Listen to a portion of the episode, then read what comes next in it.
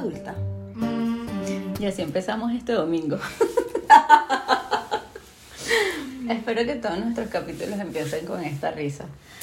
Eh, Y cuando no, pre- preocúpense. exacto, algo, algo no está bien. Me gusta ser adulta. Creo que nunca me lo he cuestionado. Sin embargo, creo que maduré de golpe, por así decirlo. Maduré entre comillas, o sea, como que hay situaciones que se hicieron que, que hicieron que tomara decisiones o actuara de cierta forma en momentos anticipados. ¿A ti te gusta ser adulta? Eso no responde a mi pregunta, pero bueno, o tu pregunta, mejor dicho. No me gusta ser adulta. Y no me gusta ser adulta no por la responsabilidad o por... Sí, por las responsabilidades que, que acarrea, sino...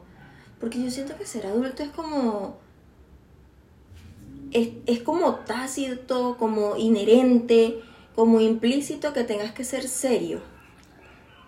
O sea, como que todo es una seriedad, todo tienes que hacerlo maduramente. Bueno, los adultos también necesitan divertirse, porque no llevar la vida como un juego? O sea, de manera divertida, no como un juego, o sea, a la ligera tampoco, pues, pero... Eh, ¿Por qué no darte esa libertad, esa flexibilidad, esa... Sí, yo creo que de adulto se asume que no podemos ser infantiles y por infantiles me refiero a tener esta, esta conexión con nuestro niño interno.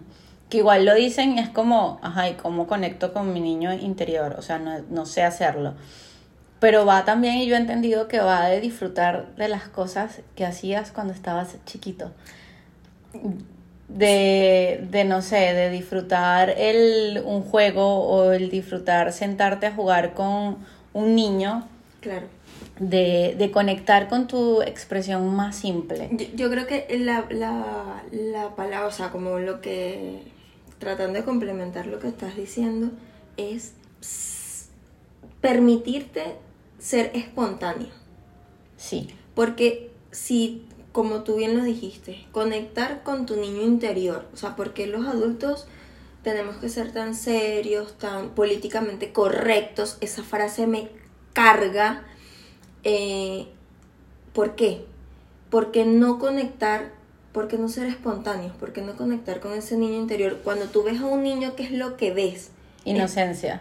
espontaneidad. O sea, un niño te va a decir si te ve fea, si ella te ve, si ella o él te ve fea, te vio fea y te lo va a decir y, y o sea, no, no va a tener filtro. Si a un niño no le gusta algo, te lo va a decir. Claro, no tiene, no, no tiene este velo o estos prejuicios o toda la todo lo que implica el pensar cuando eres adulto, porque yo siento que cuando somos adultos todo lo sobreanalizamos, pensamos, le metemos mucha cabeza y es esto estará bien, Todo- todo es esto cómo lo van a ver, esto cómo se va a expresar, o sea, cómo, cómo me van a conectar si hago esto con mi vida, no sé, mi vida laboral o, o mis amigos. Claro, dime con quién andas y te diré quién eres. Claro, Eh, sí, es, todo es muy racional. Sí, es cierto, y, y deberíamos dejar como de, de pensar tanto y, a- y hacer más. O sea, hacer las cosas desde capaz, desde el estómago, desde lo que, desde eso que nos mueve. Desde lo que te impulsa. Claro, y no desde la mente que generalmente nos paraliza y no nos deja ser ni hacer. Exactamente. Bueno, yo creo que sería interesante ver las perspectivas de todos los que nos escuchan y los que nos leen en el Instagram eh, de si les gusta ser adultos. cómo llevan la adultez, que, que ha hecho que sean gente grande y seria, como, como diríamos nosotros, y mm, que ha conllevado también eso, porque yo creo que, por lo menos en mi caso, como te decía, maduré de golpe. Eh, en el caso de la gente, quizás maduraron al momento o no. Yo siento que la madurez es, es un tema para otro capítulo, porque hay muchas cosas en las que me siento madura y responsable y hay otras en las que no. y creo que a ti te pasa lo mismo. Sí. Tú dices lo contrario, que no eres madura. Yo no, no, es que a mí no me, a mí no me gusta que me cataloguen como madura.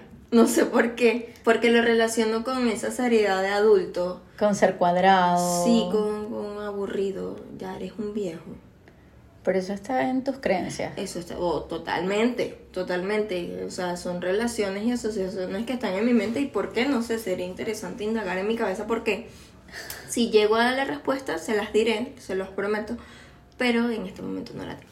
Bueno, ustedes cuéntenos eh, cómo les va en esta vida de adultos, asumiendo que nos escucha mucha gente adulta, y los que todavía no se consideran tan adultos, ¿qué expectativa tienen cuando sean grandes?